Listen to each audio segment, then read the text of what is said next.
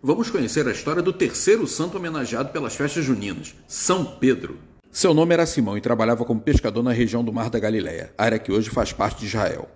Jesus lhe deu a missão de ser o líder dos apóstolos e passa a chamá-lo de Pedro, que significa rocha ou pedra. Daí a famosa frase: Tu és Pedro, e sob esta pedra edificarei a minha igreja. É por isso que Pedro é considerado o primeiro bispo de Roma, isto é, o primeiro papa da história.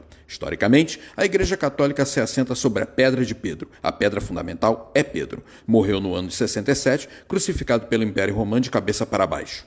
Bom, na tradição popular, São Pedro é o santo das chuvas. Claro, por ter a chave dos céus, a tradição popular considera que ele controla as chuvas. Ou seja, quem nunca, antes de pôr uma festa, reza para São Pedro para não chover?